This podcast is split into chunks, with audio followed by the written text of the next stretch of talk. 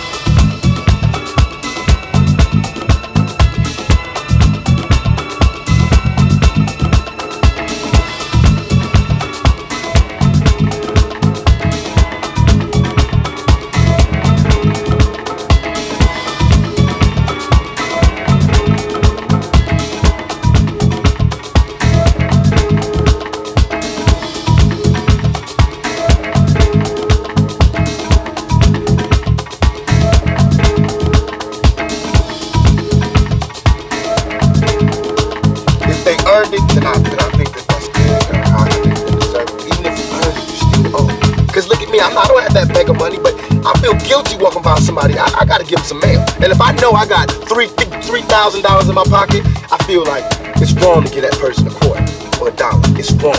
Only you know what you got in your pocket, and that's wrong. No matter what they do, if they take it and drink it, they take it and drink it. But I mean, you got. You understand? And we all know how hard it is, and it's not about if you good or you bad. So since it's not about if you good or you bad, we know that because he don't got don't mean he was bad. Or don't mean he's a criminal, or don't mean he's crazy, or a drug addict, or none of that. It just means he don't got. And ain't it bad that you got 30? I mean, can you imagine somebody having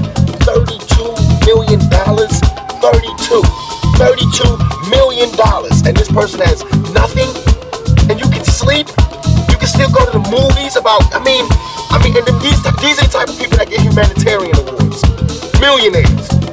How can they be humanitarians by the fact that they millionaires and there's so many poor people shows how unhumane they are. You know what I'm saying? And that, that bugs me. Not saying that when I'm never gonna be rich, you know what I'm saying? But I'm saying it's a struggle and I think everybody. And I think there's a way to pay something out of the ordinary. know what I'm saying? Like, I think that if we just said, okay, okay, okay, I got an idea. No more porno buildings, you know what I'm saying? Let's build houses. Or no more polo games, let's build houses for poor. You know what I'm saying? Or look, okay, I know you're rich, I know you got 40 billion dollars, but can you just keep it to one house? You only need one house. And if you only got two kids, can you just keep it to two rooms? I mean, why have 52 rooms and you there's somebody with no room? It just don't make sense to me.